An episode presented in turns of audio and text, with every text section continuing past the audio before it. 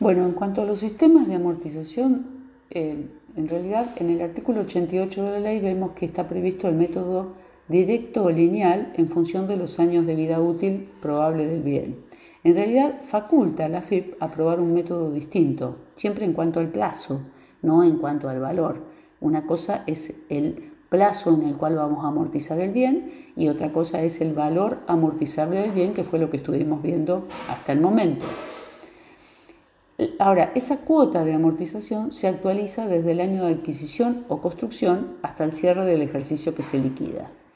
Recuerden que eh, a estos efectos rige lo previsto en el primer, la primera parte del artículo 93, donde, de acuerdo a la ley 24.073, eh, esta actualización, estos índices se publican hasta el, hasta el 1 de enero de 1992.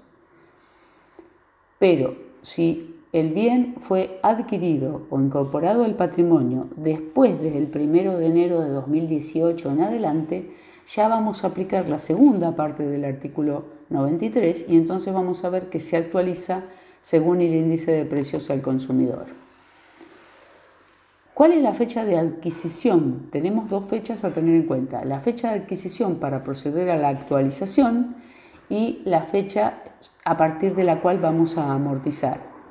La fecha de adquisición, en el caso de bienes muebles, es la fecha del remito de entrega o la factura, el que resulte anterior. ¿sí? En el caso de inmuebles ya vimos eh, cuál se considera fecha de adquisición, lo previsto en el artículo 3 de la ley. O en realidad si fuera una, una adquisición en remate o subasta judicial desde la fecha en que quede firme el auto de aprobación del remate.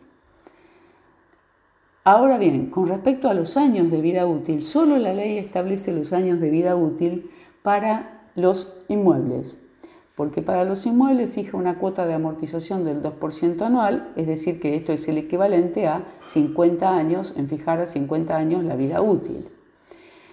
Eh, y como decíamos antes, que el artículo 87 faculta a la FIP a aprobar porcentajes superiores al 2% si el contribuyente prueba que la vida útil es inferior. Vale decir, admite prueba en contrario, pero el contribuyente debe comunicar a la FIP y esperar que lo apruebe.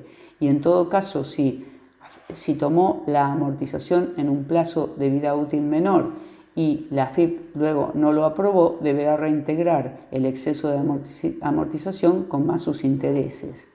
El resto de los bienes en general no está previsto en la ley cuál es el plazo de vida útil, generalmente se eh, toman eh, eh, las normas contables, los valores establecidos en las normas contables. Si se trata de intangibles, habíamos dicho que los únicos cuya amortización estaba permitida eran aquellos que tenían la vida útil limitada, ya sea por una ley o limitada por un contrato de una concesión, por ejemplo, entonces los años van a surgir del contrato y en esos años se van a amortizar. Ahora, ¿desde cuándo se amortiza? Para comenzar a amortizar debe estar afectado a la producción de ganancias grabadas. Desde la fecha de afectación o habilitación se amortiza. Para actualizar la amortización desde la fecha de la inversión para calcular la amortización desde la fecha de habilitación o